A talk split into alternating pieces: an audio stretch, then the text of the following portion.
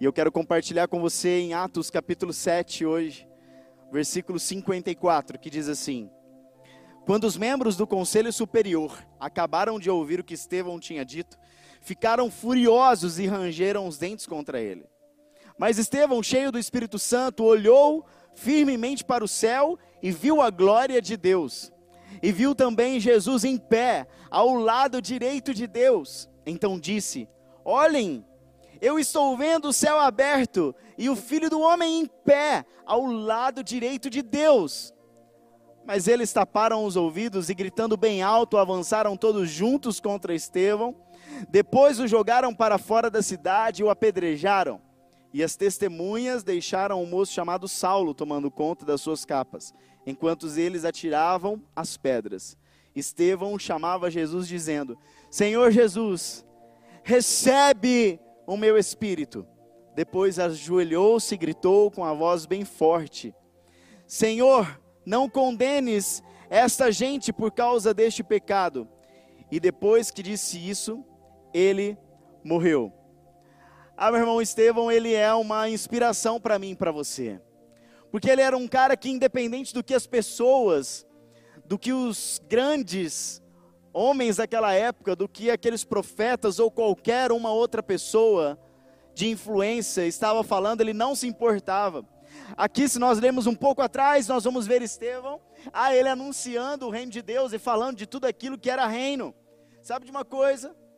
Eu e você temos muitas vezes a postura de Estevão, de anunciar o reino. Ah, nós estudamos, ah, nós nos formamos, ah, nós empenhamos, ah, nós lemos. Mas sabe, Estevão, ele não estava preocupado consigo mesmo, ele estava preocupado em anunciar o reino. E ele falou: Olha, quer saber de uma coisa? Se vocês quiserem me escutar, amém, mas eu vou falar desse reino. Eu quero inspirar você a ser uma geração que não importa o que você enfrente, você vai anunciar esse reino, e não vai só anunciar, mas vai estabelecer esse reino. O Senhor nos chama para isso. E quando eu olho para Estevão, sabe o que eu vejo? Um cara corajoso, um cara valente, e ele nos inspira a sermos assim. Mas também um cara que já morreu no seu secreto.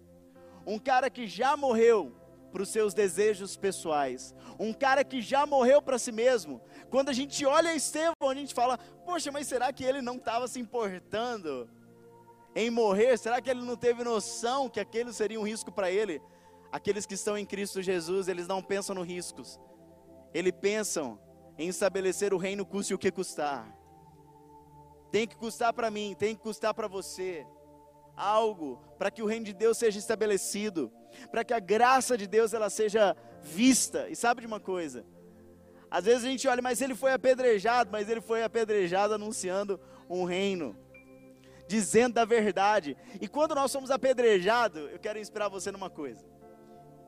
Toda vez que alguém te apedrejar, ele vai adiantar o processo para que você se achegue mais próximo do Senhor. Ah, talvez aqueles homens que estavam apedrejando Estevão, apedrejando Estevão, estavam dizendo: Nós vamos matar ele. Ele não vai mais poder anunciar e nem mais falar com esse Cristo, com esse Deus que ele adora, ou que ele está anunciando aqui. Oh, meu Deus, tadinho deles.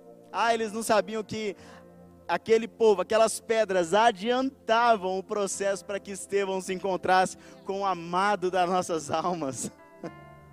E é tão lindo porque muitas vezes eu e você nós somos apedrejados. Muitas vezes o inimigo da nossa alma ele vem contra nós. Ah, meu irmão, pensando que vai nos destruir, pensando que vai frustrar os planos do Senhor para minha vida e para sua vida. Mas sabe de uma coisa? Deixa ele. Ele está adiantando o plano do Senhor para você. Você vai contemplar o Senhor, você vai ver o Senhor. Ah, quando Estevão levava aquelas pedradas. Ele não teve outra palavra senão essa: olha, perdoa eles, porque eles não estão sabendo, eles não sabem de nada, eles não têm esse conhecimento. Mas ele tinha, a maturidade de Estevão era tão gigante, que ele não questionou, porque ele já tinha morrido para os seus planos, para os seus projetos e para tudo. Sabe de uma coisa? O que eu e você precisamos fazer é morrer para nós mesmos quando nós estamos preocupados em nos promover em algum lugar, tudo nos afeta. Ah, eu não saí na foto. Ah, eu não estou no vídeo. Ah, o irmão tem um ministério maior do que o meu. Quem eu sou, mas quando nós estamos em Cristo Jesus, tudo que eu quero, Senhor, é fazer algo. E se for para morrer, Amém. Eu morri estabelecendo o reino do Senhor.